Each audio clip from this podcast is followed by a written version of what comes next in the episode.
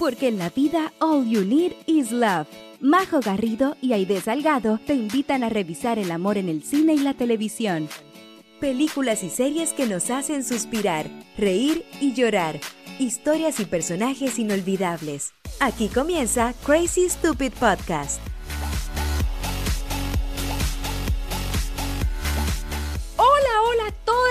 Bienvenidos a un nuevo capítulo de Crazy Stupid Podcast. Estamos en la tercera edición de Romcoms navideñas, mi querida Aide. ¿Cómo estás? Ya queda solamente una semana para Navidad. Cuéntanos un poquitito cómo te encuentras esta semana. Estoy súper bien, majo, contenta porque ya queda una semana para una de mis fechas favoritas de fin de año, comprando regalos ahí, pero tenemos la fortuna de que todas las cositas nos llegan por Amazon, así que no tengo que ir a meterme a las tiendas. Eh, así que por ese lado también relajada, pero contenta, súper contenta. Hoy es que estamos, pero on fire con eh, la llegada de la Navidad, porque aquí somos Christmas Lover. Eh, también estamos muy contentas con la película que vamos a estar revisando esta semana, que, oye, breaking news, porque hay que contar aquí, hay que soltar el tecito que nosotros le habíamos anunciado por redes sociales que probablemente íbamos a hacer The Holiday y Love Actually.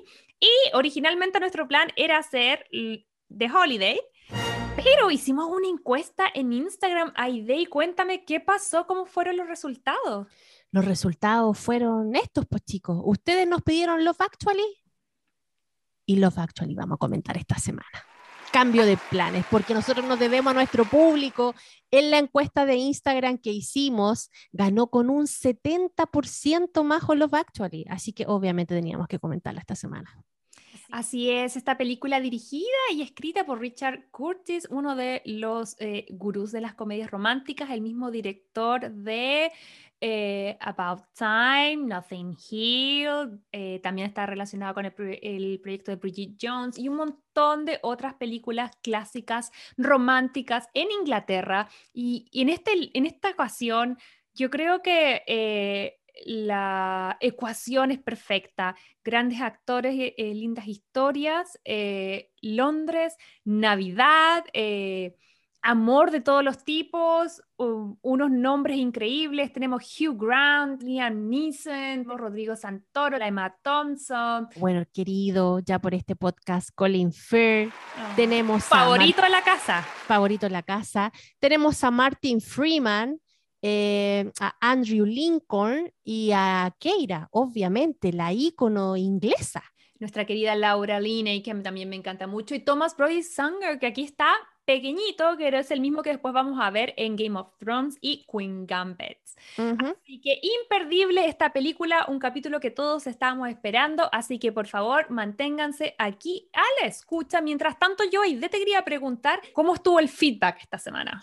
Oye, la Vilmi Plans, que le mandamos muchos saludos porque es una fiel auditora desde Holanda, Países Bajos, nos dice, amé el capítulo, bueno como siempre, entre Brigitte, los Bridgerton, Twilight, Jamás Besada y la Tami, tremenda invitada. A ver si la invitan cuando salga la segunda temporada de Los Bridgerton. Mira qué buena idea, ¿ah? nos mandó la Vilmi. Nos dice Ah. cariños desde Holanda. Oye, tremenda idea, Vilmi, la vamos a contratar como eh, creadora de contenido. Para que nos haga las pautas. Eh, bueno, y aprovechar de agradecerle a la Tami, nuestra querida Tami Yáñez, eh, nuestra querida amiga, que nos visitó la semana pasada. Sabemos que muchos de ustedes eh, llegaron a este podcast a través de ella, así que queremos agradecerle a ella por aceptar la invitación y también darle la bienvenida nuevamente a todos los escuchas nuevos. Como les comentábamos en el capítulo pasado, Majo y Aide, chilenas, viviendo acá en California, fanáticas de las romcoms, y esto es básicamente a lo que nos dedicamos todos los días jueves. Em, así que eso, muy bienvenidos nuevamente. Y también habían otros saludos, ¿no, Aide? Sí, la, eh, Lucri Mel 1 dice, espero que pronto graben la cuarta parte. Yo creo que se refería a la cuarta parte de Bridget Jones. Chan, ¿Te imagináis una cuarta Oh. parte? Ay, no sé, me asusta, pero me gusta, porque siento Yo que, creo que al- cierra también. Pero yo creo que la temática podría ser el nido vacío de Bridget Jones. Ah, como unos 20 años después. También tenemos un comentario de Kika Suárez J y dice, jajaja, la Tami del podcast ampliando las redes para hablar de Colin Firth. Es verdad. Obvio. Y como le puse acá, y nosotras que prendemos con agua, obviamente le decimos, pásele Tami, hablemos de Colin Firth. Bueno, pero ¿quién no se le va la mano con Colin Firth? Sí, sí, es un placer tan increíble poder hablar de ese hombre, pero ya, bajemos la temperatura, subamos las revoluciones y eh, adentrémonos en el capítulo de esta semana donde vamos a estar hablando, como ya les dijimos y les adelantamos, de Love Actually. Lo que sí eh, es que esta semana no estamos solas, sino que estamos en compañía de tres chicas que también son muy fanáticas de este género. Yo quiero transparentar que amé su entusiasmo porque ellas eh, nos mandaron un mensajito dijeron, sí, queremos estar, queremos ah, eh, hablar de eh, comedias románticas, pero también ellas nos traen otro lado que tiene que ver con el diseño y la arquitectura. Aide, cuéntame de quiénes se trata. Se trata de unas emprendedoras. Con eso te digo todo. Unas chiquillas que aprovecharon la pandemia para decir, ¿y por qué no hacemos esto? Y yo lo encuentro el proyecto, pero espectacular. Estamos hablando de las chicas que están detrás del, in- del Instagram Arc and Pop. Ellas son Constanza, Cata y María Paz y son ex compañeras de universidad que estudiaron arquitectura y decidieron que podrían mezclar la arquitectura con lo que a ellas más les gustaba, que era la cultura pop. Así que ellas nos van a estar acompañando porque son unas fanáticas de la romcom igual que nosotros y necesitamos ayuda. Majo, si esta película tiene harta historia y necesitamos ahí estar pensando cómo darle vida a todas estas historias también. Así es, porque además ellas nos van a dar todo ese análisis muy parecido a lo que hacen en su proyecto en Instagram. Ya nos van a estar contando, pero nos van a hablar de todo el tema de eh, la arquitectura y el diseño llevado a las películas y las series, que algo que a mí lo encuentro demasiado interesante. Así que por favor, démosle la bienvenida ahora ya a las chicas de Arc and Pop. Chicas, ¿cómo están? Bienvenidas. Hola, hola. Hola. Buenas, buenas. ¿Cómo están? Oye, bien. estamos casa llena hoy día. ¡Ay, me encanta! Sí. Chicas, muy bienvenidas. a este capítulo que al igual que la película parece que no son solamente muchas muchas eh, parejas sino que también vamos a tener muchas comentaristas así que Sí. Si se pueden presentar un poquitito darnos sus nombres a qué se dedican eh, para que la gente que nos está escuchando las conozca Hola, yo soy María Paz, soy parte del equipo Arquipop o Arcan Pop. Eh, bueno, soy una de las tres arquitectas que em, conforman este equipo y eh, me encargo de la parte de proyectos, porque también hacemos proyectos de arquitectura y diseño. Estoy como en ese departamento, pero también, obviamente, fanática acérrima de la cultura pop y de, por supuesto, este, estos rom-com que nos gustan a todos. Qué bacán. ¿Y tú, Constanza? Yo también soy parte del equipo, estoy encargada de la como redes sociales y ver ahí todo lo que es el Instagram. Yo fui la, la loca que contactó a- como yo quiero hablar, necesito hablar de esto. Así que un placer pues, para nosotras estar aquí para conversando esta nosotras, chiquillas, que Ay, hayan muchas querido estar en este podcast. De verdad, a mí me, me alegra mucho porque estamos llegando a nuestro público que queríamos llegar. Así que y nos queda Súper. Catalina. Hola, eh, bueno, al igual que la chiquilla, yo soy arquitecta y estoy súper contenta de poder participar hoy día. Eh, nos encanta la cultura pop, como ya dijeron, y a través de nuestra cuenta tratamos de hablar de eso, de eso mismo y hacer que, que- que sea posible em, que la gente conozca más sobre la arquitectura y el diseño, pero a través de la cultura pop. Así Ujú. que, de hecho, Actually es una de las películas la- eh, que ya mencionamos en la Navidad del año pasado. Así que eh, somos somos súper fans y estamos súper contentas de poder hablar. Obviamente ya vieron la película, la analizaron desde el punto de vista de pop, desde el punto de vista de la arquitectura, me imagino, así que la deben tener súper clarita. Oye, claro. chica, qué entretenido. Yo estuve total. revisando eh, su Instagram. estuve- de verdad debo admitir que me fue como el efecto de TikTok cuando uno empieza como a hacer scroll y empecé a ver como una, un posteo y otro posteo y otro posteo. La verdad está muy entretenido. Em, ya esbozaban un poquitito de qué se trata eh, su proyecto, que es básicamente eh, combinar, como decían las chicas, su conocimiento en, en, arquitectura y diseño y hacerlo entender a los simples mortales como nosotros a través de algo que manejamos eh, súper bien, que es la cultura pop, a través de películas, de series, está muy entretenido. ¿Ustedes de dónde se conocen? ¿Son amigas, compañeras de trabajo? De, de, la, universidad. De la universidad. Ah, qué claro, y teníamos un WhatsApp junta, entonces comentábamos, qué sé yo, eh, pucha, porque en realidad nosotras en particular eh, no somos muy fanáticas como del ambiente arquitectónico actual en el sentido de que no sé, si uno sabe, lo que sabe de arquitectura es como que es súper cuadrado, que es súper formal, qué sé yo. Entonces, nosotras, que somos súper fanáticas, que no sé, hacíamos maquetas viendo las Kardashian o no sé, eh, teníamos como todo este lado que de repente empezó, empezó la idea de por qué em, estos mundos están tan lejanos, por qué no unirlo, hacer algo que nos entretenga, que sea como, no sé, también un servicio de utilidad pública en el fondo, porque había muchas cosas que la gente pregunta, pero que,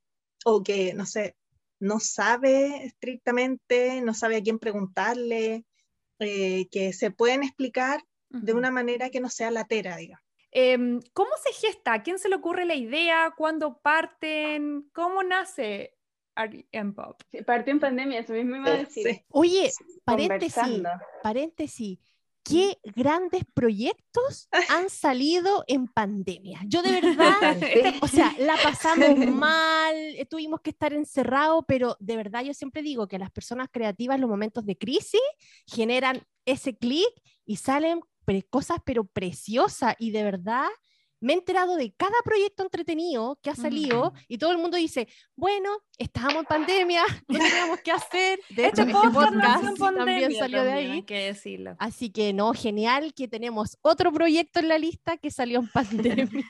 sí. Yo encuentro como demasiado entretenido, estoy como muy metida en su Instagram, estuve revisando las historias destacadas, vi que amé esa sección que tienen de el arquitecto como eh, famoso, no sé cómo se llama exactamente, pero van mostrando personajes. Vi que estaba el papá de Clarissa, vi que estaba Ted Mosby. Eh, me parece muy entretenido el gancho que utilizan para poder, como ustedes bien decían, como explicar cosas más complicadas. Vi que tenían, bueno, obviamente eh, yo creo que ustedes hacen asesorías, vi que explicaban cómo entender los planos, que es una cosa que uno dice así como, a lo mejor para ustedes es mega obvio, pero para uno es como, no sé, chino mandarín, no, uno no lo entiende. Em, así que nada, pues encuentro súper interesante el proyecto. Em, antes de seguir avanzando, ¿cómo se llama el Instagram? ¿Dónde las pueden ubicar? Por si alguien ya escuchando esto se interesó en el proyecto de ustedes. Se llama Arquipop, es A-R-Q-Y Pop como la unión de las dos cosas. Oye, ¿y esto ha trascendido un poco el, Instagram? Estaba montado para, todos los lados que nunca nos hubiéramos imaginado. Como se nos dio la oportunidad que una amiga estaba haciendo un showroom de su tienda y nosotros ya habíamos empezado como a explorar en hacer como nuestro propio arte y tenemos eh, una línea de cuadros de divas del pop en la arquitectura y dijimos, pucha, ¿por qué no, no vendemos eso? Vemos cómo nos va en, en, un lugar físico, porque lo habíamos ofrecido por Instagram a nuestro público, que ya era como más fácil de llegar, pero aquí era un público diferente, que era el público de ella, de su tienda, eh, ver cómo teníamos ese acercamiento con la gente. Y ahí además agregamos, bien, fue una experiencia súper linda y diferente a, lo que teníamos cero expectativas, cero. Y, y no, quedamos súper contentas. Ay, qué entretenido. Sí, yo estuve viendo eso que tenían de divas del pop de arquitectura, vi que tenían unos cuadros que eran, me encantaron. Vi a, eh, Marilyn por ahí, me parece, ¿o no? Sí, sí, sí. Sí, porque los tienen en su historia destacada. De hecho, me, me, pareció muy interesante lo que hacen, que van mezclando estas imágenes como con cosas de arquitectura. Está muy entretenido. La Aideta, Aideta también eres artista, ¿o no? Tú, tú así sí, cuando hablaron de, de, de, hacer las maquetas y todo, claro, yo estuve ahí chiquilla, o sea, no hacía maquetas, pero entre los, los, proyectos de diseño y todo, que yo soy diseñadora gráfica, ah. también. ¿Y qué había de fondo? Friends. Come Your Mother, Siempre. las Kardashian, o sea, todo lo que te di, veía y veía los porque uno necesita bulla de fondo, o sea, no podía estar ahí haciendo sola en la noche Ujú. hasta las 5 o 6 de la mañana, que a veces pasa ahí de largo, Sí. Porque no te alcanzan las horas del día para hacer las cuestiones.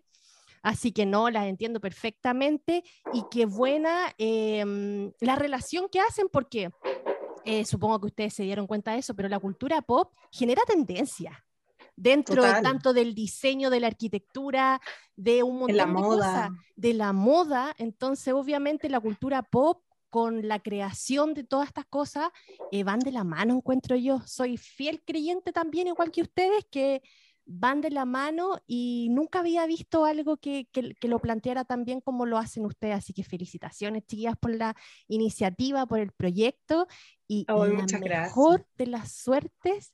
Y Ah, vamos. Que se puede, emprendimiento ahí. Así es, yo creo que les va a ir muy, muy bien. Acercándonos ya más a lo que nos convoca, que es eh, las comedias románticas. Quiero que me cuenten eh, a la pasada su- cuál es su comedia, comedia romántica favorita y por qué. María Qué Paz. difícil esa pregunta. Chan, cha, chan. Mira, ¿sabes qué? Me- yo me quedo con los clásicos. A mí me gusta mucho cuando Sa- eh, Harry conoce a Sally. Eh, es una de, de mis favoritas por un montón de cosas y muchas de las cosas que también ustedes nombraron en, en el podcast porque lo escuché. Ya, Muy bien, muy y bien. concuerdo con un montón de cosas. Así que sí, Bacán, creo que me bueno. quedo con eso. Es Oye, Cata, ¿y la tuya cuál es? Sabéis que estaba pensando, porque ¿qué es comedia romántica? Yo decía, oh, bueno, yo siempre vuelvo a Bridget Jones, por ejemplo, a mí me encanta, la uno, la primera, por, Sí. por lejos. Siempre vuelvo a esa película y la veo mil veces, si está en el cable, de repente si quiero ver algo repetido en, en Netflix. Eh, no sé si Desayuno en Tiffany's podría, podría como estar en la misma es categoría. romance, igual no es tan romance, comedia, pero es romance. cómicos. Pero la parte Claro. del gato es muy chistosa.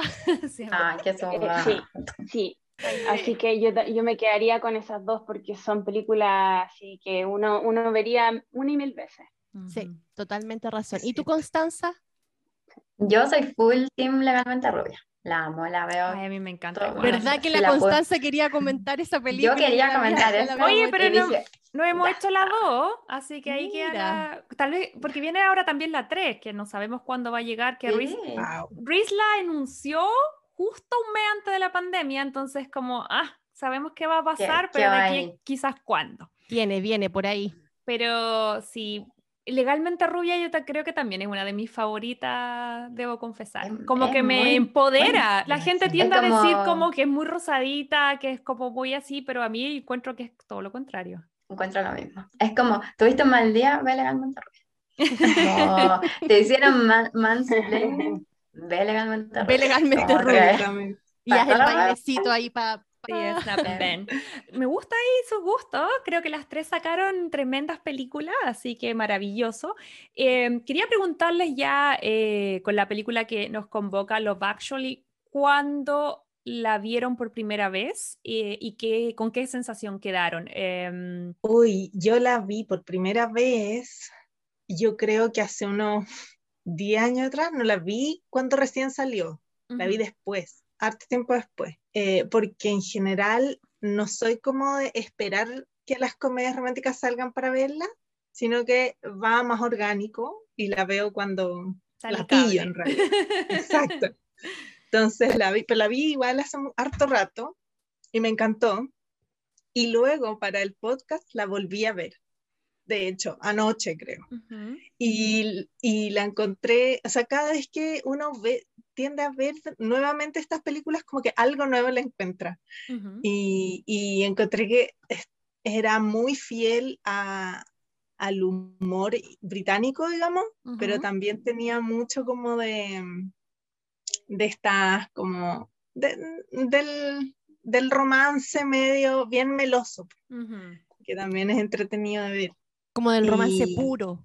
Del bien romance puro, claro. Y de que todo funciona también, porque era como súper, eh, co- como, ¿cómo se llama? Cuando es correspondido, así como Mm. completamente correspondido. Y, y-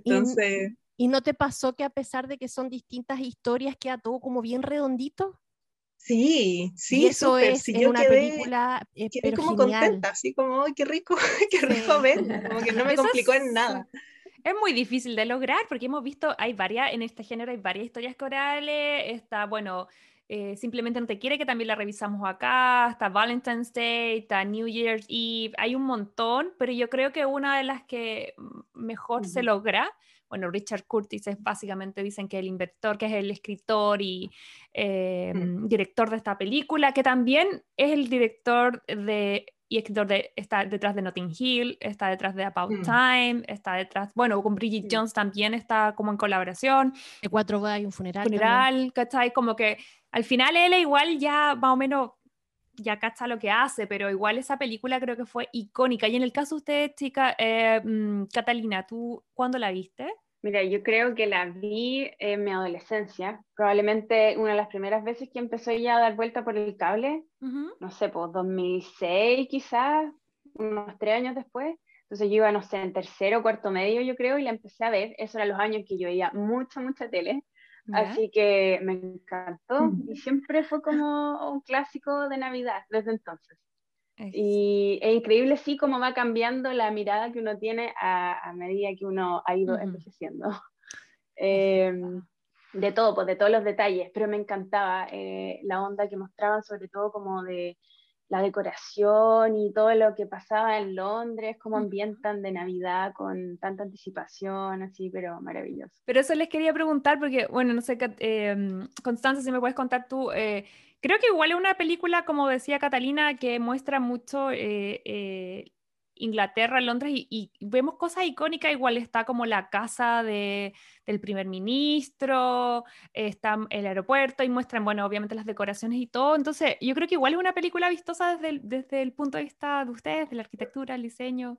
Sí, sí, eh, de hecho, eh, en el post que hicimos el año pasado, para esta época, hablamos sobre eso. El aeropuerto, por ejemplo, tiene una placa ahí en, en la parte que salen los vuelos a Estados Unidos que recuerda la película. Oh. Entonces, Oh. hay como diferentes detallitos, chicos, que tiene la película que, que quedaron. Eh, En, otra cosa que vimos es que, por ejemplo, spoiler, cuando viaja, viaja a Portugal a ver a, Oh. a la, a la niña, Aurelio. eh, no, no lo grabaron Aurelio. realmente en Portugal, po. está grabado en Francia. Hay diferentes cositas así como súper eh, que llaman la atención. Sí, Esos son los datos curiosos ahí. Sí, la, la experta en los datos curiosos. No, pero aquí las chicas tienen datos curiosos arquitectónicos que yo no manejo, así que yo feliz de escucharla. Eh, bueno, ahí de, antes de entrar en, la, en el resumen eh, cortito, ¿qué te pareció a ti cuando la viste? ¿Qué sensación te dio? Yo la primera vez que la vi no la tomé en cuenta, fíjate, dije, ay, así, una película más romántica, no sé qué. Y ahora la volví a ver, no para el podcast, en un, en un momento y también me pasó lo mismo que las chicas. Fue como que, "Mm, mira, qué interesante esta película, me, me dejó al- algo. Y ahora, ya obviamente con mi ojo más crítico de estar en este podcast, de estar metiéndome ahí en el género y estarle buscando la quinta pata al gato, eh, nada, po, o sea, la vi y después que terminé de verla dije, esta película resume todo lo que es el amor en la vida, porque te habla desde el amor inocente que tiene el niño con la chiquilla, el, el- el niño chico, hasta ese amor que tiene que ser olvidado porque ya han pasado años, se murió eh, y no, Mm. pues hay que seguir adelante nomás. po. Entonces, encuentro esta película genial porque te habla todos los tipos de amor que existen o que tú puedes vivir en tu vida. Y eso para mí la hace redondita, la hace perfecta y es el mensaje final que me quedo con Mm. esta película. Así que está obviamente en la bolsita de mis películas favoritas. Es una película maravillosa. A mí me pasó que, claro, yo recordaba haberla visto en su tiempo, recordaba que me gustaba, pero eh, eh, tam- también hace mucho tiempo que no la veía y, y me acordaba de ciertas cosas, pero debo admitir que la vi hace muy poquito ya para el podcast, porque además todo el mundo la pedía acá en redes sociales. y Yo decía así como, ya, eh, me acordaba que era buena, pero no tenía tanta cercanía. Y, y quiero mm, capturar la frase de cómo parte la película. Y es una forma de contar las distintas formas de vivir el amor, pero también de contar que el amor puede estar en cualquier parte, o sea, desde, desde pasar las barreras idiomáticas, desde estar en lugares que tal vez no te lo imaginas, como la historia de los que son dobles de cuerpo de los actores porno, que básicamente se enamoran en un set de televisión rodeados de gente y en una, en una situación súper íntima, pero a la vez súper eh, lejana, no sé, es como El amor imprevisto. o sea, es todo el espectro, así que nada, yo creo que deberíamos entrar de plano a idea de una, porque esta película es larguita y partamos ya entonces con nuestra primera sección que se llama El resumen de mi mejor amiga. Ok, eh, Love Actually es una historia coral de nueve parejas con encuentros y desencuentros en el amor, eh, situada en Londres. eh, básicamente porque hay una historia que también eh, está afuera, pero eh, es una historia muy bonita donde vamos a estar viendo las distintas parejas eh, y las distintas etapas del amor, las distintas formas de enamorarse y también de cuando el amor muere. Así que decidí como van todas entrelazadas y si no me pongo a contar detalle por detalle no terminaríamos nunca, decidí dividirlas en parejas. Así que de la primera pareja que les voy a hablar es eh, de él, de David, interpretado por Hugh Grant, que es el primer ministro eh, de Inglaterra. Eh, es un primer ministro que recién acaba de asumir el puesto, por lo tanto, acaba de llegar por primera vez a esta dirección famosa. No sé, chicas, si ustedes se la saben, yo la tenía anotada por ahí, que es donde vive el primer ministro. Downing Street. El 10, sí, el, el número 10 de Downing Street. Exacto, ¿ven? Las chicas tenían el dato preciso, maravilloso, no tengo que revisar mis apuntes. Así que, eh, bueno, él llega ahí, eh, le presentan, bueno, a todo el staff, a la gente que, que trabaja y que, y que va a compartir morada con él, y ahí él conoce a Natalie, que está interpretada por la actriz eh, Martine McTuchan, no sé, por ahí no sé cómo se pronuncia, pero bueno, ella y... Con harto acento inglés. Ah, sí, ay, ¿cómo sería? Es que yo soy pésima, tengo el, No sé. el, el acento californiano acá odioso en la oreja, me cuesta hacer el de la... Pero en fin, vamos a dejarlo así. Ella es una, eh, eh, una persona que trabaja en su, es parte del staff y trabaja en su casa y bueno, hay un flechazo automático, eh, pero siento yo que, que aquí vamos a ver un, uno...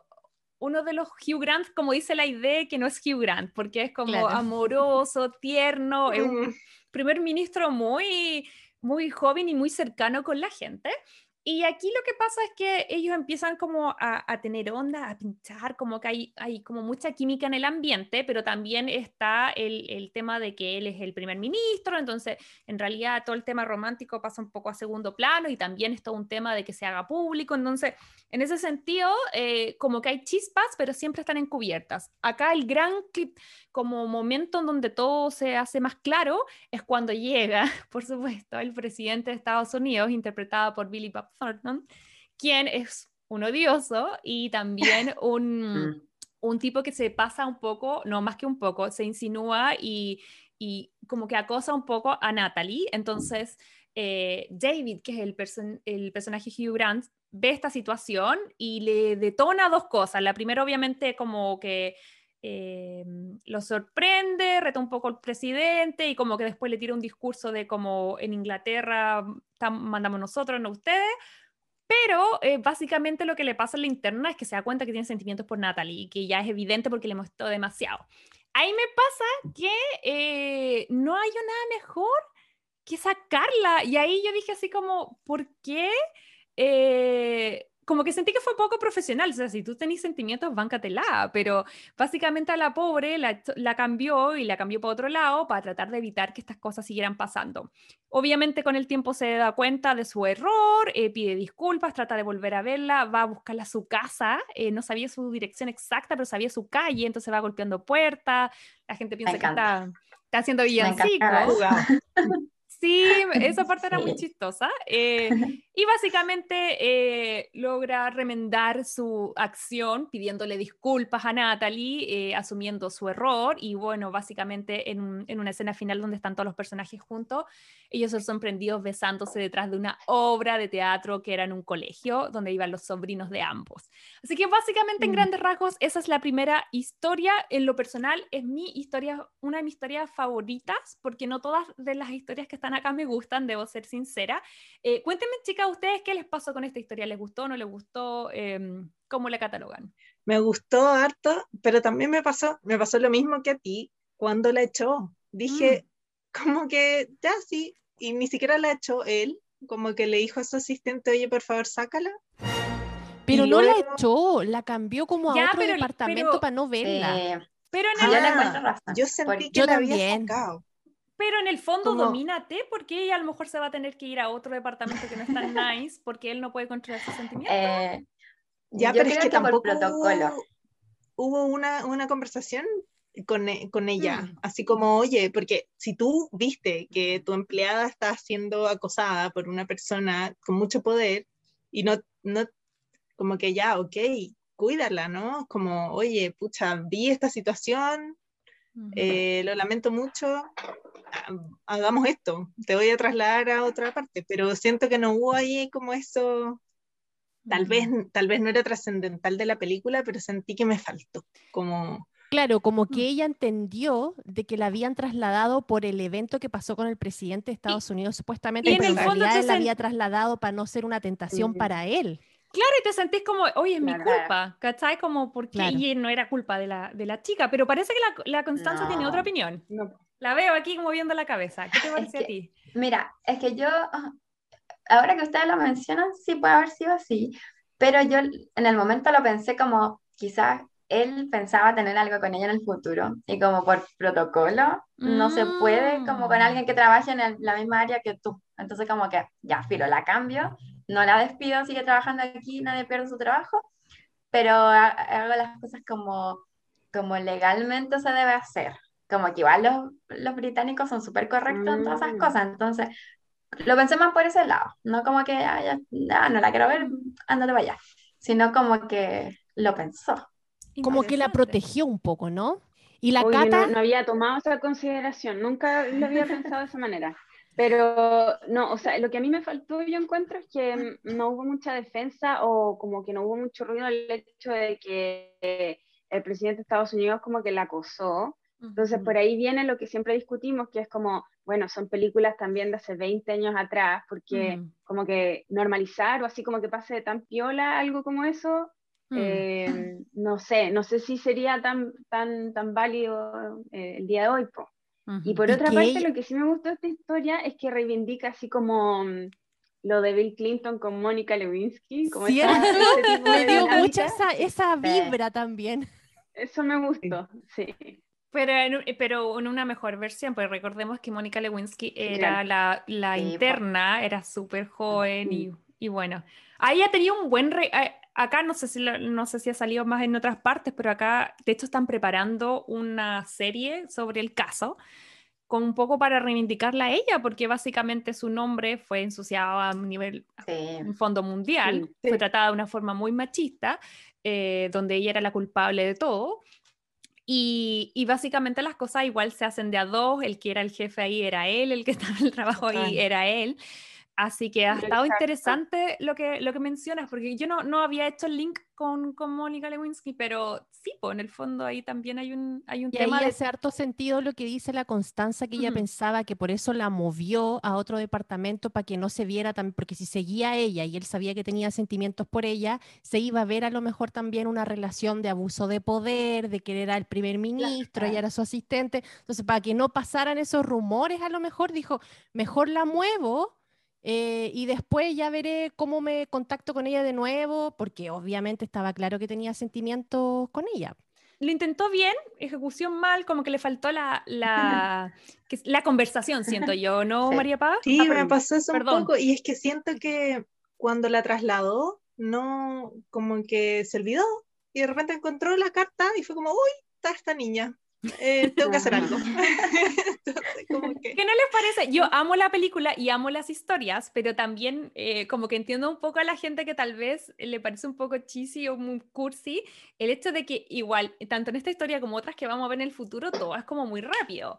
Es como te veo, Sí. me enamoro, eh, dejo todo. eh, hay otro personaje más emblemático incluso que, que ya quiero hacer comentarios con eso, pero Pero claro, también uno como que entra en esta dinámica de quiero creer que esto es así, pero en verdad si fuera en el tiempo, eh, obviamente a lo mejor, claro, él tenía planeado lo que nos dice Constanza, así como, ok, primero la cambio, dejo pasar un tiempo, eh, me afirmo en el poder y después intento, pero bueno. La historia de amor de ellos dos es como la más de película dentro de todo Mm. el cuento de historias que, que hablan. pues, Ujú. así que- Mm, Sí, Aparte oye, que igual eh, a ella la pintan siempre como, como, como una mujer muy piola, así como la chica al lado, como, Claro. como siempre le dicen que está como gordita, la familia la molesta, así como, El de gordofobia. la a viniste, la decir. viniste a buscar a ella, y es como, sí, como, ¿por qué ¿Sabéis estás qué? humillando a tu hija si la eso a mí buscar me molestó, debo admitirlo. Mm. A Sí. mí me dio mucha vibra de. Bridget Jones, porque Ujú. tenía dos cosas. Sí, Una que hablaba lecera porque se ponía nerviosa como Brigitte y aparte Sí. la molestaban con el peso. Entonces era como muy Bridget. Jones su personaje. Mm. Pero ya Sí. estuvimos hablando de eso, nos explicaba harto la, la Tamara eh, Yáñez la semana pasada sobre la época, que en realidad eh, en Inglaterra en esa época el, el icono de belleza era otro, las exigencias del cuerpo eran otras, ya hemos visto eso en múltiples como artistas, yo me acuerdo ahora también pensando en las Spice Girls, que también eran como, yo era muy fanática de ellas y me acuerdo que Jerry Holloway nunca fue gordita, siempre estaba estupenda, pero igual tuvo un tema ahí como como con su peso, eh, que, que nació a partir de la exigencia de los medios. Pero sí, yo creo que esa es una de las pequeñas cositas, eh, insisto, esta película en grandes rasgos nos encanta, Sí. pero eso no quita que cuando le ponemos un filtrito a algo que ahí, y yo creo que en esta historia en especial me pasan esas dos cosillas, que es como el tema de, de que él hubiese sido más claro en, en la def- en como en la defensa, o por lo menos tener una conversación para que ella no se sintiera mal, y, en, y los chistes de gordofobia que están un poco, Mm. un poco harto obsoletos. Sí, que los pusieron como a propósito, así como para que una persona normal dijera, ah, mira, si ella, que es gordita, que no, no lo es, pero como que te meten eso en el cerebro, pudo estar con el primer ministro, yo también puedo. Como para darte esa puede ser una impresión. visión como de, Pero de Lo miramos representación. desde ese forma. punto más positivo. Pues y es que además siempre hay que contextualizar, o sea, los Sí, 90 en eran la así. época. Mm, rudísimos. Oye, chicas, y avanzando, la siguiente historia que aparece en esta película, eh, bueno, decir que están todos emparentados, al final les voy a dar así como cuál era el nexo de entre todos para los que nos están escuchando en la casa, pero la siguiente pareja que yo creo que es bien icónica de esta película es la que interpreta eh, Alan Rickman, Emma Thompson y Heikki Maskashi, que es como la tercera en disputa más o menos, eh, y es, es el matrimonio entre Harry y Karen que son dos personajes. eh, Karen es la hermana del primer ministro, luego nos van a contar. Y ella tiene un matrimonio hace bastantes años con Harry, el personaje de Alan Rickman, que Alan Rickman es el profesor de Harry Potter, eh, es el malo en Duro de Matar. Vi Duro de Matar a de este fin de semana, por fin, porque más lo que me habíais dicho que no la había visto, esa era la Fue mi película que... recomendado. Sí, yo sé, lo vi. Yo no estaba feliz, mi marido estaba feliz que no lo obligué a ver una comedia romántica de nuevo, así que estaba un fire con ver Duro Matar. Em, pero eh, volviendo a la película, eh, vemos a esta pareja que ya lleva varios años. De un principio nos cuentan que su matrimonio no viene muy bien. Una de las primeras escenas que vemos como una fiesta de Navidad del trabajo de él, donde vemos que descaradamente eh, Mía, su secretaria, está así, pero coqueteando con él, no le importa nada que esté su señora a dos metros. eh, y ahí básicamente nos insinúan que su matrimonio no está pasando por un buen momento.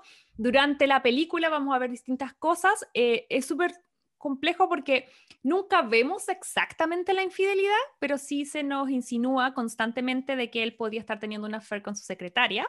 Y aquí el tema es que ella, muy así em, exigente, le pide como que le regale un, algo para Navidad muy costoso.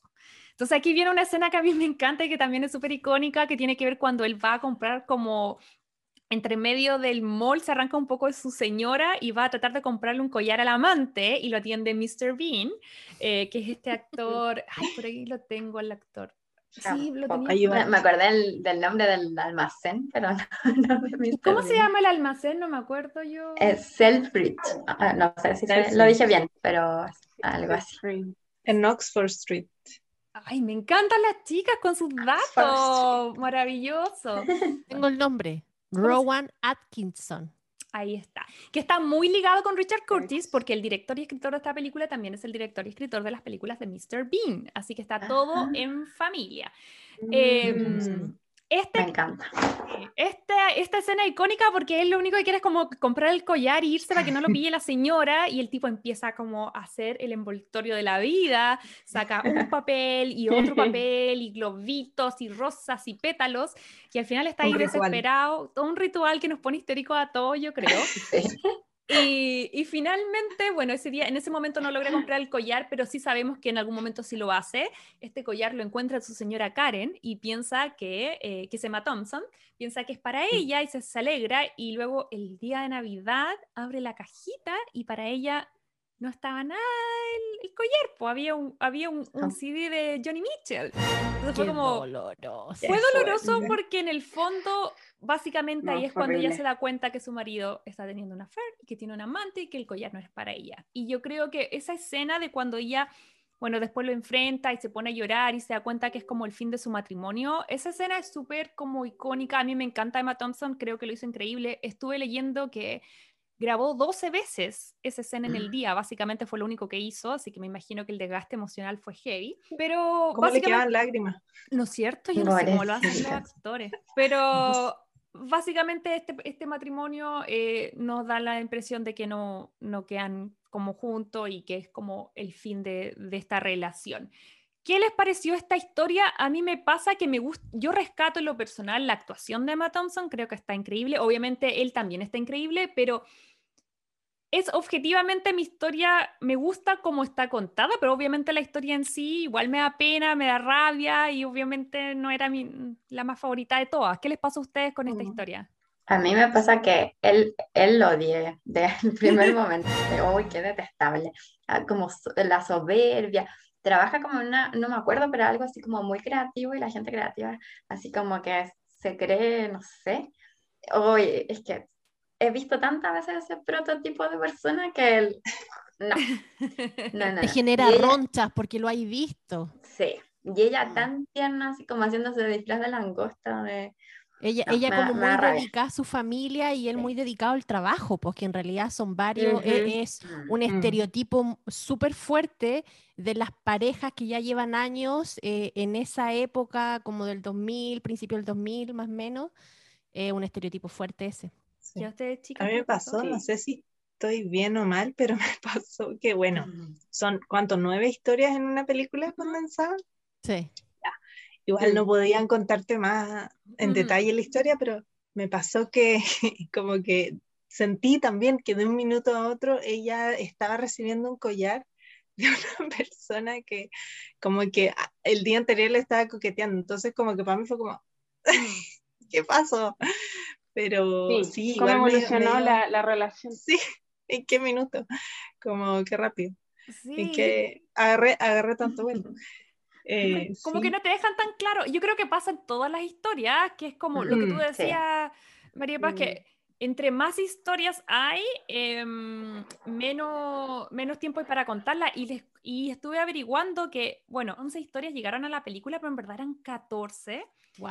Dos se sacaron durante el guion Oh, y dos son de la filmación. Y ojo, que acá no hay un dato menor. eh, encontré cuál era la historia perdida de Love Actually. Porque esa historia se grabó, se filmó, pero no logró el corte. A ver, a ver. Y es súper eh, es súper loco porque, eh, y controversial también, porque la historia que no, sal- no logró el corte era la historia de dos mujeres lesbianas mayores y era la directora del colegio donde se hace esta, como donde iban los El hijos evento de fin de año. el evento de fin de año. Había una interacción donde eh, mostraban como a la directora de este colegio con el hijo de Karen, que todo eso después se saca de la película, eh, y la mostraban muy, muy dura, como muy seria, y, y obviamente no tenía buena relación con, con los apoderados, y luego llegaba a la casa y ahí le mostraban que ella tenía una pareja de toda la vida, que era una señora que estaba con cáncer, y que estaba como en estado terminal, entonces al final como que la historia de ella rondaba, ella básicamente pierde a, no sé si estaban casadas o eran pareja, pero eh, llevaban mucho tiempo juntas. Y Richard Curtis, que es el director, dijo que él tenía mucha, mucha pena de haber tenido que sacar esa película, pero que la presión de la época había eliminado, porque habían dos... Esa es la que yo logré como de verdad encontrar, y de hecho si ponen en YouTube escena eliminada de Love Actually, están las escenas de las actrices. Eh, Ah, wow. onda, eso se grabó y existió, y lo sacaron por presiones del momento. Ahora, hay otras cosas Oh. que salieron que también sacaron una historia que también era como entre dos chicas en, el, en este mismo colegio, eh, pero que esa no había logrado grabarse. Entonces al final uno dice, ya, esta película es linda, es bacán, sigue siendo una de mis favoritas, pero sigue siendo una película eh, todavía, yo no estoy diciendo exactamente, pero, pero sí huele mucho a que en el fondo la única historia que no era heterosexual fue la que se sacó. Entonces ahí Mm. igual se ve como una mano de parte de la época, eh, que es súper fome porque nos hubiese encantado eh, poder ver esa historia y el, el director lo que decía era eso, que, que él lo que más le gustaba a esta película era que cualquier persona, los personajes simpáticos, los pe- personajes pesados, todos tenían eh, una, todos tenían como derecho a enamorarse, entonces la gracia era como mostrar a esta tipa súper villana de colegio, pero que luego tenía una historia potente detrás, pero bueno, eso todo voló, así que los invito a que si a alguien le interesa, pueden googlear en YouTube, están las imágenes y es como... Me da una lata que la hayan sacado, hubiese sido interesante haber contado con algo más diverso en... Claro, pero como hemos dicho Total. siempre acá, era otro contexto en ese tiempo. Claro, ahora, en estos tiempos, yo creo que esas dos historias habrían sido las principales, lo más probable. Mm. Miri Mm, Perfecta no podía ser. Claro. Aparte que yo creo que más allá de que fuera lesbiana, también era que eran lesbianas mayores. Mm. Claro. Que casi siempre el, el estereotipo de lesbiana, o sea, como el que está, no sé, el porno, también esa historia del, del cabrón que viaja a Estados Unidos. como Tienes razón, porque ahí las dejaron. Cuando Claro. son jóvenes claro, y Cuando guapas, son jóvenes, claro. Porque, que bueno, mira, voy a aprovechar de adelantar. Hay una historia que nos cuenta Constanza, que es la historia de eh, Colin Frizzell, que es interpretado por Chris Marshall, que es básicamente un tipo en Inglaterra que como, no sé, no quiero usar la palabra súper perdedor, pero no es como muy exitoso, entonces lo único que quiere es irse a Estados Unidos y allá tratar de encontrar el amor porque dice que el acento lo va a ayudar. Y todas, toda la película está así, básicamente llega acá, eh, llega a va a Wisconsin eh, y, y el chiste es que se encuentra con puras como gringas estupendas que insinúan que son como muy fácil porque es el chiste que como que él todo el rato le está diciendo a su amigo que allá él- que acá en Estados Unidos va a ser así sensación y de hecho insinúan que él tiene un trío e incluso de, en algún momento entra, hasta la Denise Richardson y otra actriz súper famosa acá que no me acuerdo Ujú. el nombre pero que también sale em, La de Mad Men. Sí, él se llama Elisha Cuthbert y, y al final él vuelve, en su final él vuelve con la Shannon Elizabeth, que es la tipa de American Pie. Bueno, en fin, el punto es que cuando son estupendas, ahí puede, hay espacio para las lesbianas. Pero muy bien Claro. como, como hacías la apreciación, Constanza. Buena, buena observación. Buena Constanza. observación. Gracias. Cuando son mayores, ahí ya no es tan interesante. Pero Mm. bueno, así era el patriarcado. y esa Oye, la historia Cata- Esa historia como que sobra es muy bizarra. sí. Se me hace a mí. Sí. Yo también siento como O sea, a que... mí me pasó eso. ¿Cuál? ¿La del, no la me- del no chico de Estados Unidos? con esa historia. Sí. Sí, A mí sí. también me sobra. Es que yo, yo Mm. cuando investigué sobre, sobre la, la película, eh, pusieron esa historia porque esa historia renombraba como el amor de juventud, en donde uno cuando es joven lo único que quiere es pasarla bien, tener sexo, salir, viajar. Entonces como que esa historia em, engloba todo lo que uno siente cuando está joven y quiere disfrutar la vida. Entonces por eso la Mm. dejaron.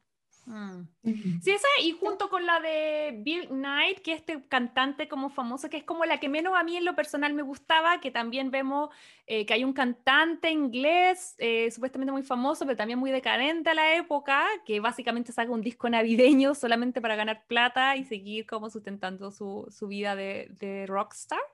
Y a él lo vemos constantemente en la película, a mí en lo personal no era mi favorito, era como súper desubicado, pero, pero igual entiendo esos momentos como yo creo que todos estos personajes más light, la, la tercera historia de aprovechar de contarle al tiro, que es de John y Judy, que son los que les mencionaba al principio, que son actores ellos no- yo al principio pensé que estaban haciendo una porno, pero no, son dobles de cuerpo y estaban marcando las escenas para que el equipo, eh, tras cámara, los camarógrafos, iluminación, sonido y todo, como que eh, regulara todo para que después llegaran los verdaderos actores y grabara.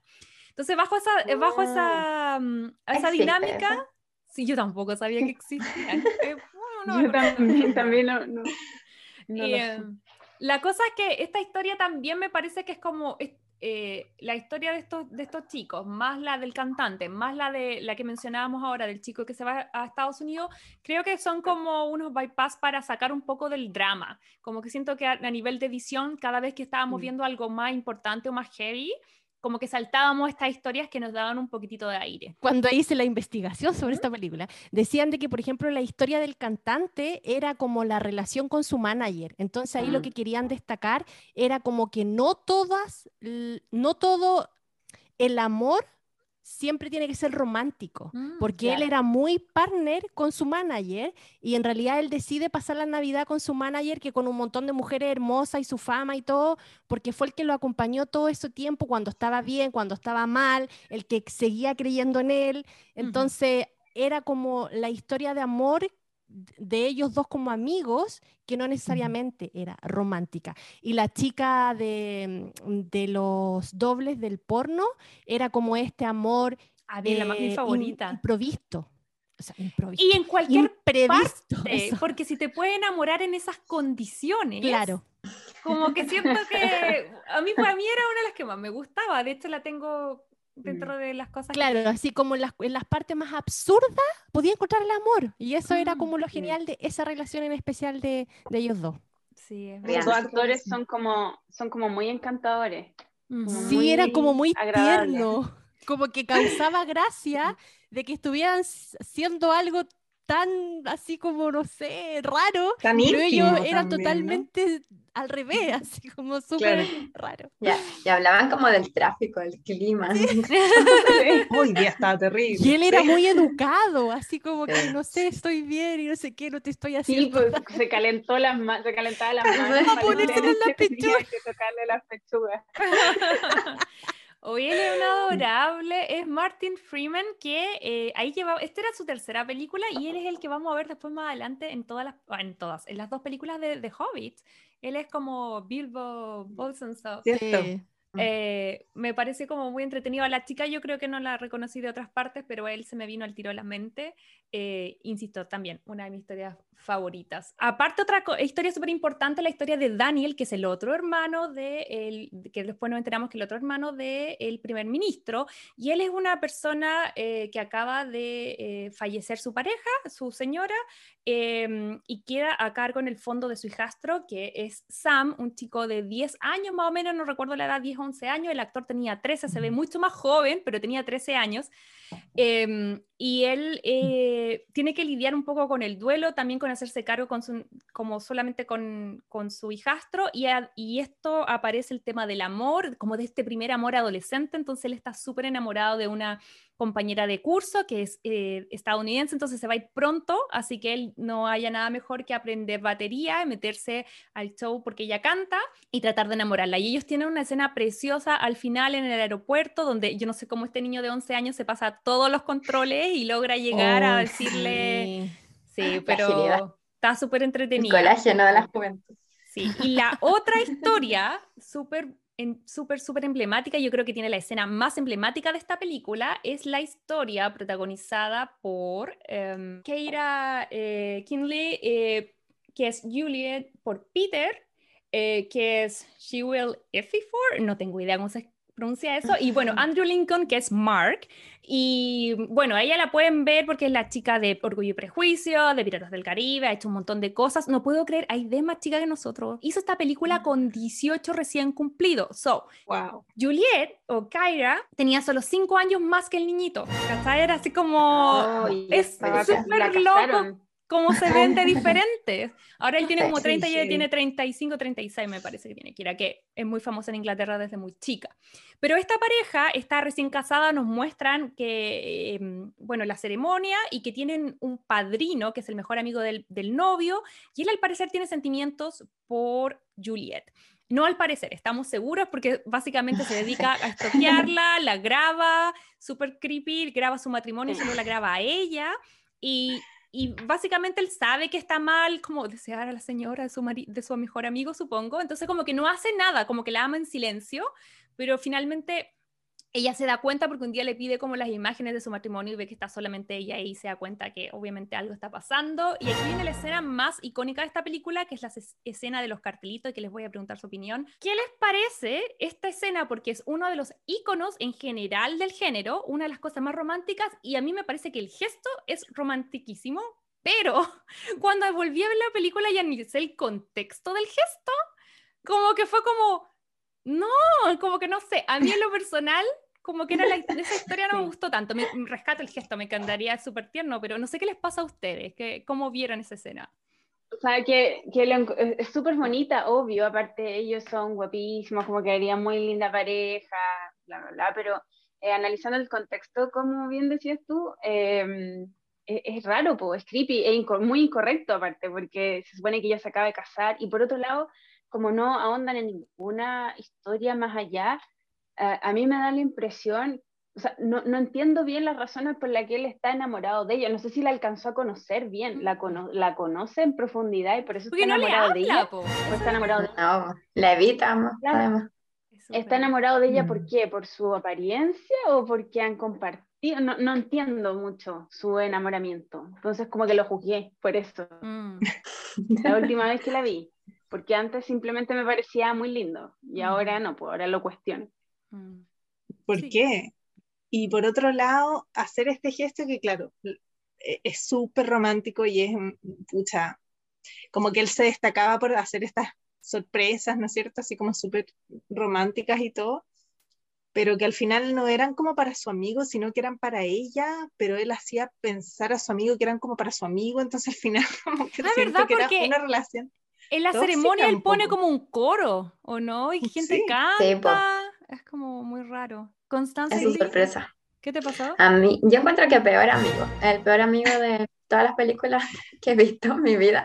Como, ¿por qué así? ¿Por qué hace eso? Como, no sé, no entiendo. Y no, no entiendo por qué ella le sigue el juego. El gesto sí, bonito, como, o quiere ir a la graduación conmigo con cartelito, hermoso. Pero en esta ocasión, como decías y tú, no, no, mi niño, no, no. Y el, y el besito final de ella que le da No, así como para rabia. decir, ay, el amiguito, pobrecito, ya, te doy un besito para Sí. que te quedes conforme. Mm. Sí, Como- es como todo Mm. raro, no sé. Por Aparte, favor. qué Es miedo, como qué que miedo a esa Muy persona. buena persona, no sé si miedo. Sí, Era muy como- creepy, po. eso Yo pensaba le yo. diría a mi marido así como, oye, tu amigo, tu amigo como que no, no lo veamos más, mejor como que... Pero, pero igual hay que verlo desde el punto de vista que lo plantean en la película, que es como ese amor no correspondido, ese amor que tú estás enamorado y sabéis que Mm. nunca, nunca, nunca va a pasar, pero aún así le dedicáis tiempo, le, le dejáis un espacio en tu corazón y en realidad como que la declaración que le hace él con estos carteles, yo creo que es como para cerrar el ciclo. Mm, como para sacarse el... como para Sí. sacarse todo, para que ella entendiera qué le pasaba, porque la loca pensaba que él le tenía mala o algo así, y el beso que le da a ella al final es como, ok, eh, lo Mm. siento, te doy un beso, lo único que te puedo dar, bye, quedamos Mm. bien, porque él después lo muestran así como súper realizado, haciendo sus cosas, entonces como que pasó, ¿cachai? Mm. Move on. Otro detalle también de eso, como ese final, es luego que ella le da un beso, él dice como ya, enough, así como esto es suficiente, Suficiente, y claro. ahí se marca como un cierre, digamos, de esa relación. Sí. Pero caché que era como un capricho al final, que pudo haber terminado todo la, el romance Mm. de tu amigo, como Claro. que por tu idea loca, así como de ya, yo la voy a hacer, que iba a terminar la felicidad de tu amigo. No, Mm. Pero Mm. tiene razón la idea que es parte como de, de mostrar otra realidad o otra eh, arista de las relaciones amorosas. Claro. Sí. al fin y al cabo es lo que se trata, de lo que se trata la película. Mm. Claro. Y se entiende para los fines de la película, se entiende. Mm. Pero en la realidad, cancelado. En la. Totalmente. Una mega red, flag. Bueno, igual hay como hartas que- red flag en esta película, Sí. lo mismo que hablábamos del Colin Sí. Firth, la historia de él, así como cómo le va a pedir matrimonio en dos semanas, chao, y tú loca también de aceptar, señora. Es verdad. Eh, acá hay una historia que siento que pasa muy colada, eh, que es eh, la de Laura Linney y Rodrigo Santoro, que interpretan a Sara y Carl, que son dos personas que trabajan en la misma oficina que Henry, que es este eh, persona que está teniendo la affair, el marido de Karen. Y aquí está, eh, creo que eh, tam- no, me, no, sé, fue, no fue mis favoritas por... Encuentro que es súper real y que es una opción y que tampoco la voy a juzgar la opción, pero no fue mi historia favorita, no me conecté. Ella es, eh, bueno, está en esta oficina y está siempre enamorada de Carl, que es el personaje de Rodrigo Santoro, que ya sabemos que es Lawrence Colburn en Los 33, en 300, en. Lost. Em, y, y básicamente yo, toda la oficina sabe que está enamorada de él, hasta él, pero ella no se atreve a decirlo. Entonces, finalmente, cuando logran como conectar, que en esta fiesta navideña, él la invita como a, bailar, después hace- salen y tienen una cita, cuando están así como llegando al momento así como más acalorado de la cita, em, ella recibe un llamado telefónico y ahí nos enteramos de que ella tiene un hermano y que este hermano está eh, en una especie como de clínica o hospital, que al parecer tendría algún tipo de, de eh, problema, no sabemos si psiquiátricos, pero algo tiene, que en el fondo eh, ella está un poco a cargo de él y básicamente como que corta el momento y, él se da cuenta de que ella tiene que ir como, como que lo va a buscar porque su hermano si bien es adulto, en el fondo todavía sigue un poco dependiente de ella. O esa historia, como que en lo personal fue la que menos, como que no sé, no conecté porque ahora no estoy condenando el hecho de que, porque uno podría decir, chuta, que penca el tipo la dejó y otro lado pensar, oye, uno no está obligado tampoco a, a, si esa era una, no sé, qué sé yo, la situación particular de ella, tampoco era una obligación del tipo, porque no sabemos si él estaba buscando una relación seria o como una noche nomás. Entonces, pero no conecté mucho, no, no me gustaron. Pese a que los actores me encanta, ella sale en Ozark, que me encanta esa serie, y bueno, el, el otro ya lo había nombrado en que sale. ¿Qué les pareció a usted la, la historia de Carl y de Sara? Eh, es como una de las más tristes encuentro porque ella Mm, se ve sí. siempre muy frustrada y me da mucha pena. Y como que obviamente yo quería que terminara junto a Rodrigo Santoro porque aparte se saca la polera en un momento y es como, oh, lo- Oh my God, agrada hizo la película toda. Sí, eso es lo, lo mejor que tiene esta historia. Claro, entonces, Lo pucha, a mí me dio cosifiquemos, por favor. Sí, yo quería, o sea, si bien la, la, la película, o sea, la historia de ellos es como más secundaria en el esquema general, siento yo, de las relaciones, a mí en lo personal era una de las que me hubiese gustado que se concretara. Mm. Solo porque ella se veía como, tan, por lo que comentaba, de hecho, con el personaje de Alan Rickman y lo que se veía con su hermano, se veía como súper frustrada en términos amorosos, entonces eh, me dio mucha lata. Siento Mm. que le dedicaron pocos minutos, si bien no era quizás Sí. tan, tan llamativa, siento que podrían haber eh, como ahondado un poco más. Mm. Eh, Aparte de Laura Linney eh, es tremenda actriz, es súper buena, entonces Sí. a mí me encanta ella. Oye, y tienes razón, porque ellos sí que está clarísimo que no siguieron, porque no sé si, se, se- si saben, pero en el año 2017 se hizo una secuela de Love Actually, que en realidad era un corto para, eh, como parte de la campaña de eh, Red Nose, que es como una mm, fundación que hay acá en Estados Unidos, y donde es, que es como una especie de, de- de fundación para juntar dinero, ¿cachai? Para los niños y para el tema de, de- de la ah, salud, etcétera. La cosa es que se hizo Ujú. como, un como una secuela eh, con los actores y estuvieron casi todas las historias y dentro de ellas estaba la de Sara, pero ella aparecía solamente ella y nos mostraban que se había casado con Patrick Dempsey. Como que, adiós, Carl. Eh, Oye, y- pero le, le fue súper bien. Ah, wow. sí, Le fue como, súper bien. adiós. Eh, así que eso si alguien lo quiere buscar. No fue final feliz, eh, final triste. digamos. Sí, yo creo Ah, que bueno, igual bien. ya. O sea, comió bien y luego terminó con... eh, Mejor. mejor. Así que en ese sentido, claro, concuerdo contigo de que me hubiera gustado verlos juntos, pero te comento que tan mal a la pobre no le fue, porque sale casada Ah, con él. Muestran que Hugh Grant y la Natalie siguen casados, eh, muestran que el chiquitito Sam, eh, como que creció, se fue a Nueva York, está el mismo actor que ahora está grande que el tipo de, eh, Game of Thrones y de Queen Gambit. Sí. Y sale que se fue a Nueva York y que allá se volvió a como reencontrar con esta niña, viste que era gringa la niña que le gustaba. ¿Verdad Sí. que sí? Claro. Ah, ¿en Vuelve, serio? vuelve La y que Claro, y vuelve y en el fondo le Mm. viene a pedir permiso, o sea, le viene a contar al, al- Porque yo pensé que era el papá, pero es el padrastro, él era hijo de la... Sí, por Es el padre. Sí. Sí, sí, sí. Por eso les cuesta como conectar cuando se muera. Mm. Sí, pero no me había fijado en ese detalle, pero aquí en la 2 me fijé porque en el fondo va- vuelve a contarle y como que se va a casar y se casa con esta chica y salen los dos actores adultos, entonces está súper entretenido Guau. eso. Eh. Sí, y bueno, y lo otro chistoso es la historia que viene, que la voy a aprovechar de linkear, eh, que es la historia de Jamie, que es Colin Firth, y de Aurelia, que es... Eh, sí, la- mi favorita. Mi favorita. Creo que Sí. todas, Ay, la todas- eh, eh, es la favorita. por ¿cierto? eso la dejé para el Sí, final. Total. Lucía Moniz se llama eh, la actriz, que es una actriz portuguesa. La actriz. Eh, bueno, eh, antes de contarle lo que sale en la 2, mejor le cuento lo que sale en la 1. Esta historia eh, es una de las favoritas. Yo acabo de, de darme cuenta que parece que de todo, de todo es aquí en este... en Un este- anime. un anime en esta ocasión. Y es la historia de Jamie, que es una persona que está... eh, corríjame, no sé si está casado o está pololeando. Está pololeando con una chiquilla y la chiquilla lo serio. engaña con el Con hermano. de él. sí, sí, El eso hermano. tenía, estaba segura. Ah, era el hermano. Era Sí, el el hermano. hermano. Por eso él no se extraña cuando Sí, vuelve a la casa y lo ve.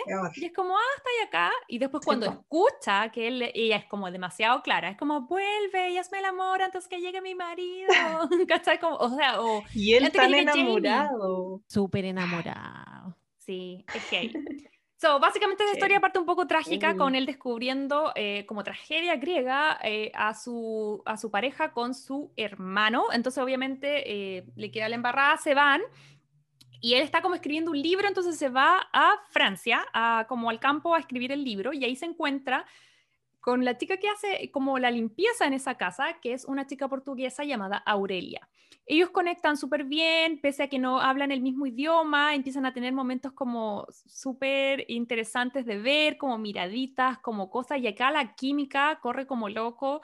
eh, y básicamente, poco a poco durante la película intentan como eliminar la barrera del idioma.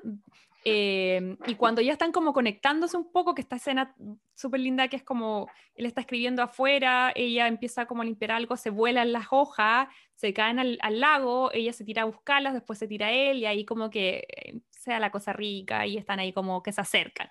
Y una Pero- vez más tenemos a Colin Firth en el agua. Ay, que siempre sale. Su hábitat, su hábitat natural. Tu hábitat natural. Deberíamos highlight eso. Em, pero claro, ahí la chica después se tiene que ir de vuelta a Portugal y vemos que pasa el tiempo. Esta historia es por la primera que me hace como ruido en el sentido de que todas las otras pasan como en dos semanas, las de Navidad, y esta es como, Mm. sentía yo como que había pasado un año que le estaba estudiando portugués, pero en el fondo tienen que haber sido dos semanas, porque eso dura la película. Y él se va Claro. a Portugal, le- eh, y igual me da risa porque creo que es la, la escena más icónica, que es el hecho de que él se esfuerce por aprender otro idioma y va a pedirle matrimonio, llega al pueblo donde vive ella, va donde el papá, le pide la mano, el papá no le entiende bien, así que le ofrece a la otra hermana, le dice, no, esa no es la hermana.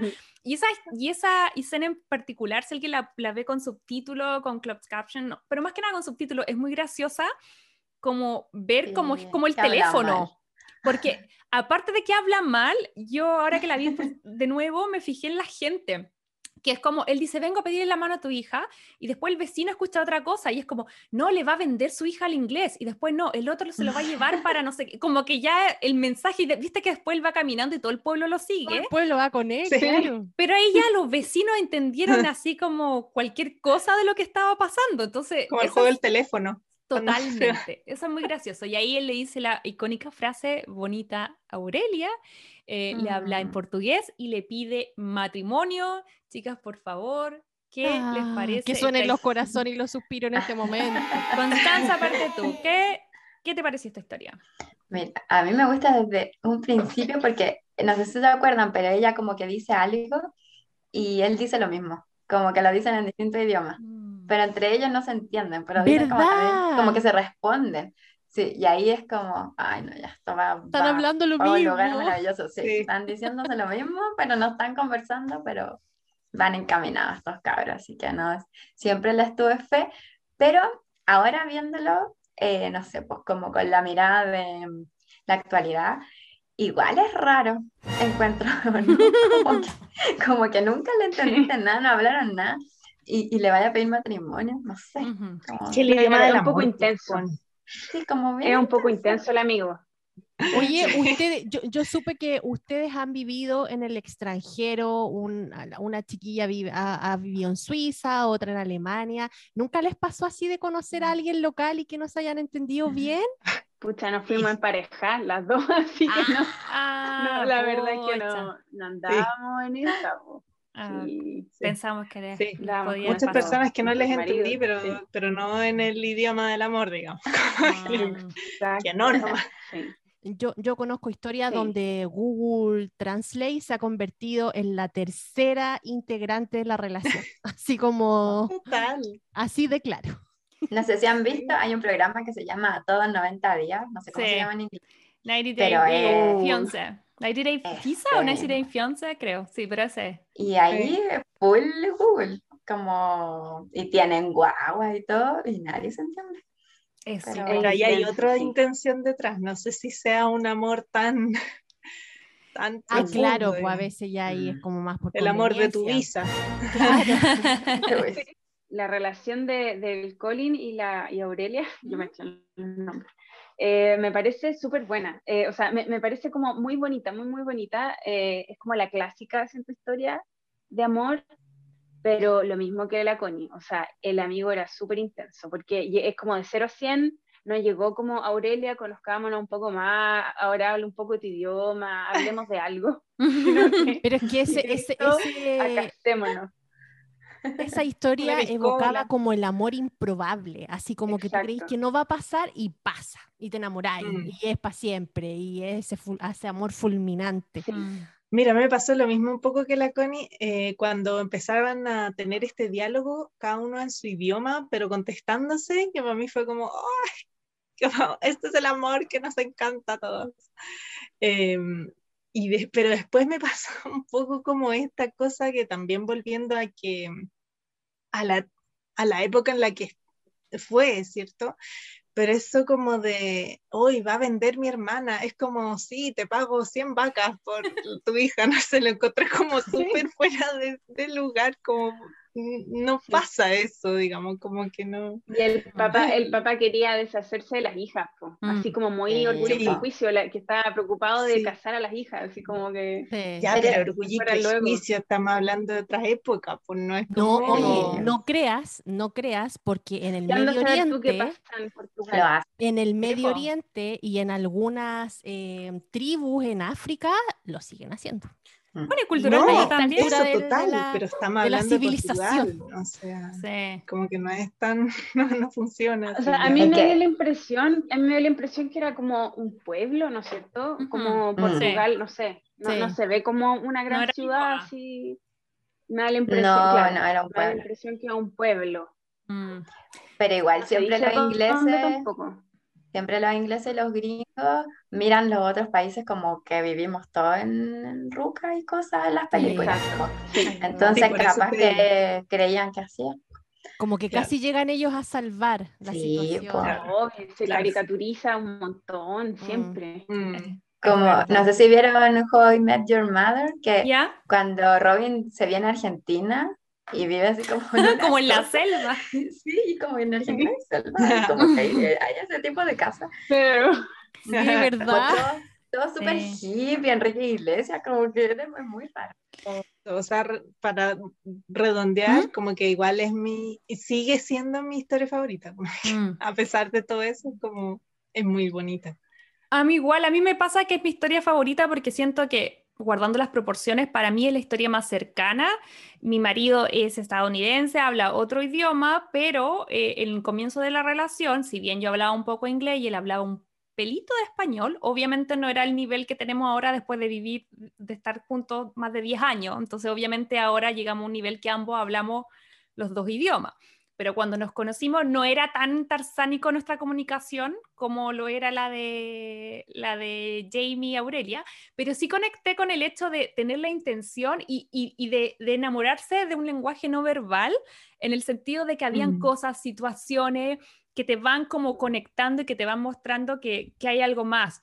Ahora, el tema de la comunicación, concuerdo con ustedes en que insisto, obviamente me, identifica, obviamente Colin Fear, obviamente una de mis, de mis historias favoritas, pero también me pasa que se me abren las alertas en el sentido de, yo sé que es para términos de película que tiene que terminar en dos semanas, pero sí intenso que haya ido como a pedirle matrimonio, porque nosotros nos pasó lo mismo y fue como, ya, primero nos, nos visitamos, después yo, mi marido se fue a vivir un tiempo, no vivía conmigo, vivía en Chile, como los cuatro años recién nos fuimos a vivir juntos, después de los seis años recién nos casamos y esta gente es como, hola, no te conozco, me caso. Entonces era como, como que too much, pero entiendo que, que era por términos narrativos eh, y ahora me gusta mucho que en la secuela, retomando lo que le estaba contando antes, muestran que ya están, están en un auto, están en Londres, como que ella aprendió perfecto inglés y habla increíble inglés y él se quedó con las con el portugués que aprendió esas dos semanas. Entonces, como que ella le habla en portugués y él no le entiende nada, después se suben los niños como que lo fueron a buscar al colegio, hablan en inglés y después ella le dice, hablemos en portugués para que tu papá de alguna forma entienda. Y ahí los niñitos hablan perfecto inglés y portugués, y él todavía como con sus tres, con su bonita Aurelia, ¿cachai? Como que al final... ¿Cachai? Que al final igual ella fue la que dio el gran paso y que al final ella fue la que se acomodó a su vida, porque básicamente eh, igual había sido un gran logro que él por lo menos lo intentara... Hmm. Eh, con esas, esas dos semanas de portugués. Pero sí, una de las historias más bonitas, más redonditas, más, más romántica. Oye, chicas, y con eso yo creo que ya hemos repasado más o menos todas las historias, así que quería preguntarles en general em, su, escena favorita em, y su pareja favorita, como ya para ir, cerrando un poco el, análisis. Em, María Paz, cuéntame, ¿cuál es tu escena favorita y tu pareja favorita? No necesariamente tienen que ser las mismas. Claro. Eh, mira, a, a diferencia de ustedes, en realidad eh, el tema como de, este rockstar, como medio en decadencia, me pareció muy, eh, muy gracioso porque es muy, es muy típico como británico, como del humor británico, así como que tenía la bandera puesta eso como del como negro, ser medio pesado, ser medio desagradable. Eh, y también siento que cabe en esa categoría eh, los amantes como que eran actores porno o dobles, que cuando él está como, como que ella está en, sobre él y él es como que se le ve solo la cabeza y le dice, oye, no sé si es muy apresurada de mi parte, pero ¿te gustaría salir conmigo? Y ella así como que claramente está así en una posición muy íntima, entonces eso me dio mucha gracia y yo creo que es una de mis mi escena favorita. Y de mis parejas favoritas, mm, no cabe duda que Aurelia y Jamie, ¿cierto? Aurelia y Jamie, sí, de todas maneras. Oye, Catalina, ¿tú? Bueno, mi escena favorita obviamente es eh, la de Jamie en el restaurante en Portugal, hablando, champurreando como en portugués y pidiéndole matrimonio a la Aurelia, a pesar de que lo encuentro intensísimo, pero, pero igual, igual encuentro que es épica esa escena. Y por otro lado también eh, me, me, tocó harto como lo de, mm, lo de Liam Neeson siendo vivo, como en el, en el mm. funeral de su esposa, y que pasan como fotos de ella con una, mm. con una canción así como súper emotiva, es como, oh, al mismo tiempo ellos son como, parecen ser bien fríos como en, en, en cómo pasan em, emocionalmente ese momento, pero, pero lo encontré súper bonito. Porque es otra, otra manera también pues, de, mostrar el amor no clásico, no e, a través de, lo, de, las clásicas relaciones románticas entre dos personas. No, porque la es, ese amor de, de, recuerdos al final. Sí. sí. y la relación de él con el, con el hijastro también. A mí mi escena favorita es que yo creo que podría llorar cada vez que la veo, es cuando se está casando la Kira Knightley y sale de, como del público así como All you need is love. Siempre que oh, mejor sorpresa, así como que no, es, muy, es muy Bueno, y ahora se viene, chiquilla, la parte más importante de este podcast, que son los corazoncitos. ¿Cuántos Ah. corazoncitos le vamos a dar a esta película? María Paz. Yo De uno a siento que la cinco. hemos destrozado, pero aún así le voy a dar cinco porque siento que, que sí, o sea, se lo merece. Las tiene todas y tiene de todo un poco, y así que sí, de todas maneras, cinco para mí. La Constanza, ¿cuántos corazoncitos le da? Cinco. También, cinco. Yo- muy yo, yo bien. todo, pero cinco. Para mí es la Navidad. Esta película es la Navidad. Es No hay otra cosa. Muy Sí. bien. ¿Y la Catalina cuánto le da? También le doy cinco, sí. No todas las películas logran trascender tantos años, así que por algo, por algo es Eh. muy, muy buena. Así que Muy bien. ¿Y Majo, cuánto le das tú? Yo no puedo ser menos, por supuesto que le doy cinco corazones. Eh, me da risa cuando dijo Mario Paz, así como la destrozamos. No, yo creo que solamente la, la leímos un poquitito mal, hicimos un poquito de filtro, pero yo creo que tenemos todas palabras amables, creo que todas Sí. eh, hemos tenido un buen, un buen recuerdo, eh, nos evocan cosas muy bonitas, es lo que nos gusta de este género, sentirnos como ese comfort food que decimos toda la semana, de sentarnos a ver Sí. una película que no, nos llene de energía, que nos dé ánimo, que nos divierta por un rato eh, y que también nos dé esa cosa melosa del amor. Así que por supuesto me encantan los actores, me encantan las historias, siento que lo logra muy bien y me encanta el mensaje de que el amor puede estar en todos lados. Así que eso, querida Ide, ¿cuántos corazones le das Yo le doy cinco corazones también, fíjate, porque me gusta cómo cierra, cómo cierra la película, cómo trata, de verdad, cómo trata todos los distintos tipos de amor que tú te puedes encontrar en tu vida. Em, y cuando la ves como desde ese punto de vista, eh, la, la película es, es una joyita. Perfecto. Eh, Oye, chicas, y con esta puntuación ya empezamos como a, a cerrar este comentario sobre la película. Queremos agradecerle un montón eh, que hayan venido hasta el podcast, que hayan tenido el entusiasmo. Me encanta. eh, por favor, siéntanse bienvenidas de volver cuando quieran. Si tienen alguna otra película, si quieren legalmente rubia o lo que Ah. sea, por, por favor, full bienvenidas. Em, y Nos nada, reiterarle a la, ustedes. a la gente un poquitito dónde las pueden ubicar, eh, si les gusta seguir eh, el proyecto que ustedes tienen de Arc y Pop, em, para ver si las pueden seguir. Obvio. Nuestras redes sociales son eh, arroba arquipop en Instagram, en Twitter lo mismo, y en Facebook también nos pueden encontrar, eh, pero nuestra plataforma más fuerte es Instagram en, en este minuto, así Mm. que ahí nos pueden, pueden ver nuestros proyectos, las cosas que hacemos, y por supuesto todos los posts que están dedicados a la cultura pop, a las películas, a las series y todo eso. Así que si les gusta un poquito el diseño y también les gusta la cultura pop, Eh, nada, la invitación está hecha y les agradecemos mucho, mucho por venir a este capítulo. Mm. sí, lo pasamos increíble. Muchas gracias y también las felicitamos de vuelta por lo que hacen porque es justo y necesario. Recomendados. Bueno chicos, y en los recomendados de esta semana les traigo una serie que yo debo eh, hacer un, un disclaimer, se dice, cuando como que prepara a la persona para, ¿o no?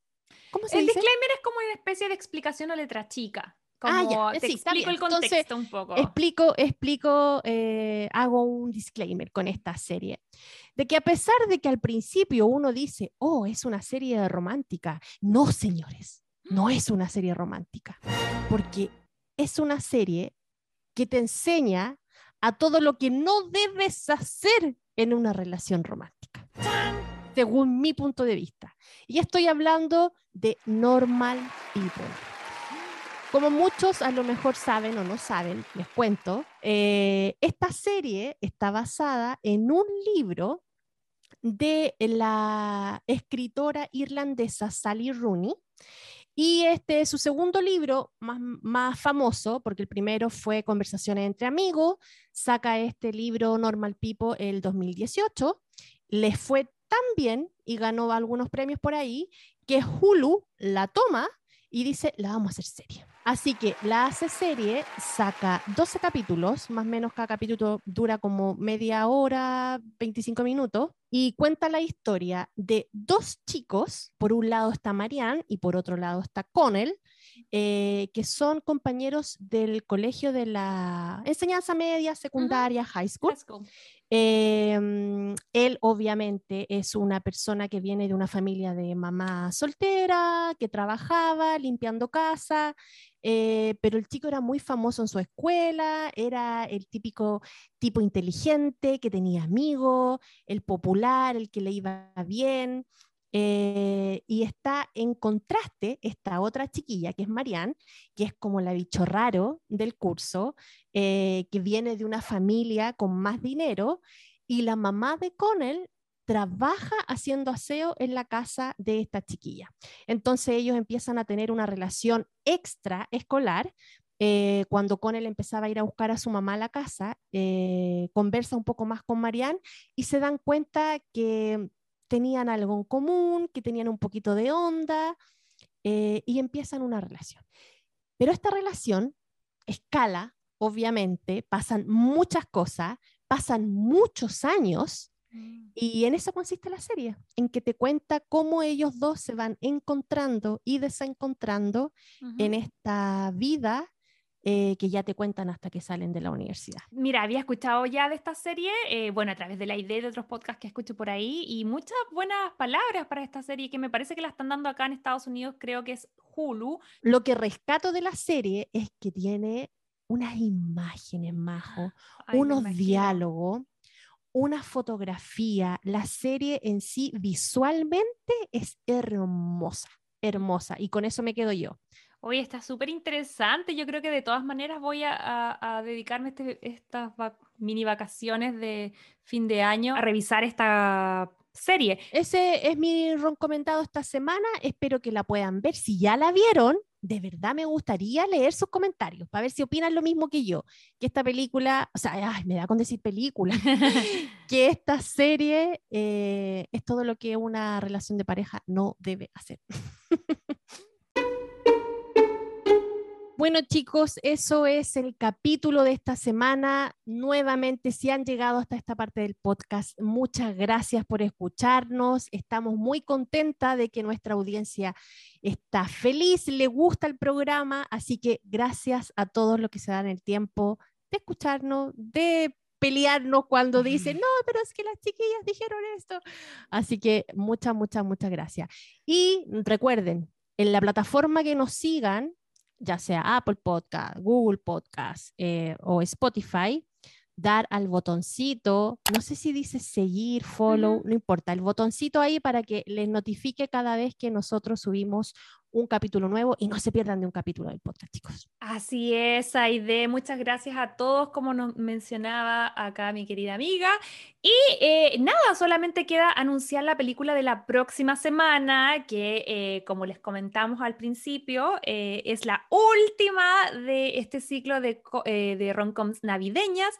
Le toca el turno a una de mis películas favoritas. Estoy muy contenta de poder revisarla nuevamente. Eh, Aide, si yo te digo Jude Law, Cameron Díaz, Kate Uh, Winslet, Jack Black. Ah, de ¿qué me dices Holiday. De De Holiday, Holiday. obvio, cambio de casa, sol, eh, nieve, frío, calor, se me viene todo eso a la cabeza, música. Así es, la gran pregunta de qué es mejor, la Navidad en invierno o en verano. Todas esas cosas vamos a estar respondiendo ya de cara, vamos a estar ahí al filo de la Navidad. Nos vemos el próximo jueves 23 de diciembre. Que tengan una excelente semana, pásenlo bien, cuídense y nada, pues nos vemos pronto. Y recuerden seguirnos en nuestra red social Instagram como Crazy Stupid Podcast. Chao, chao chicos. Si te gustó este podcast, recuerda seguirnos en Spotify, Apple Podcast y Google Podcast.